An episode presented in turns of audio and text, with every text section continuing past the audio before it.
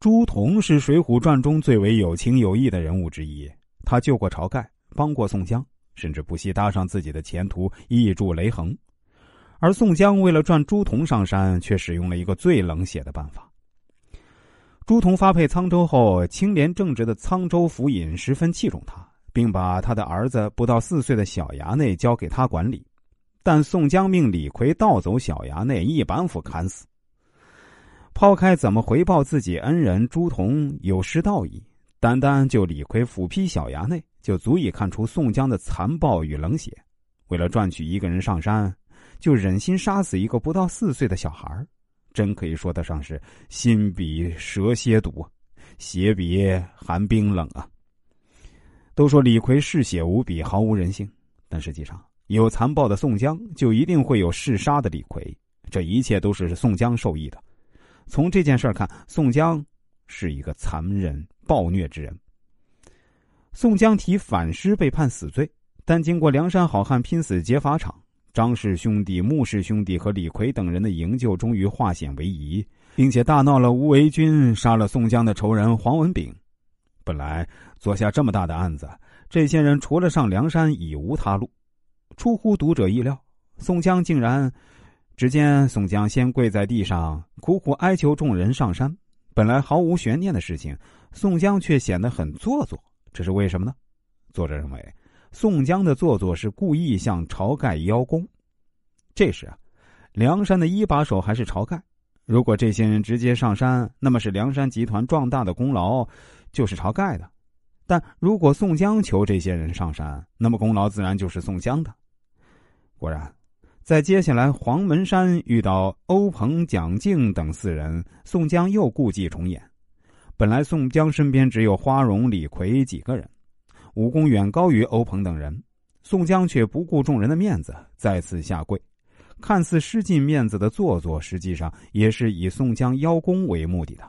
实际上，宋江是一个城府极深的人。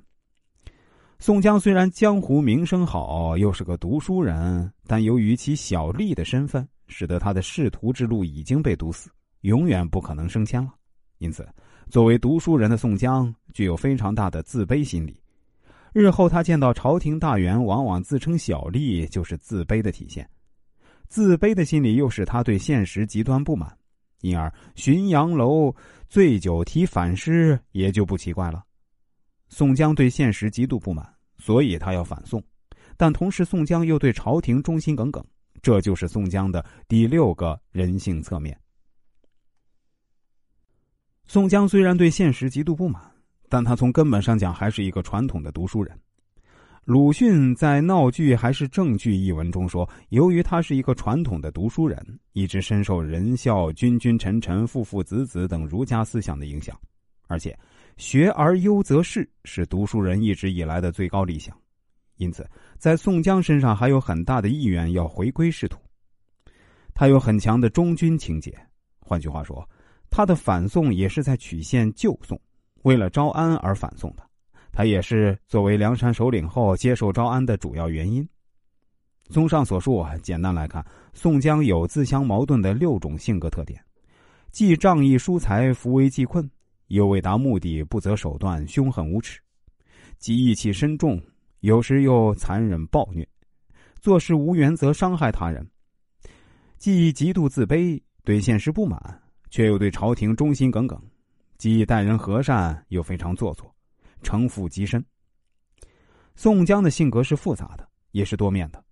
作者把宋江称为颠倒的人格和扭曲的人性。事实上，《水浒》的真正伟大之处就在于一百零八个主人公就是一百零八面镜子，照出每个人的人性本质。如果大家想要了解更多这方面的内容，其实也是可以的。您只需要关注一下我的微信公众号“国学文化大叔”就可以了。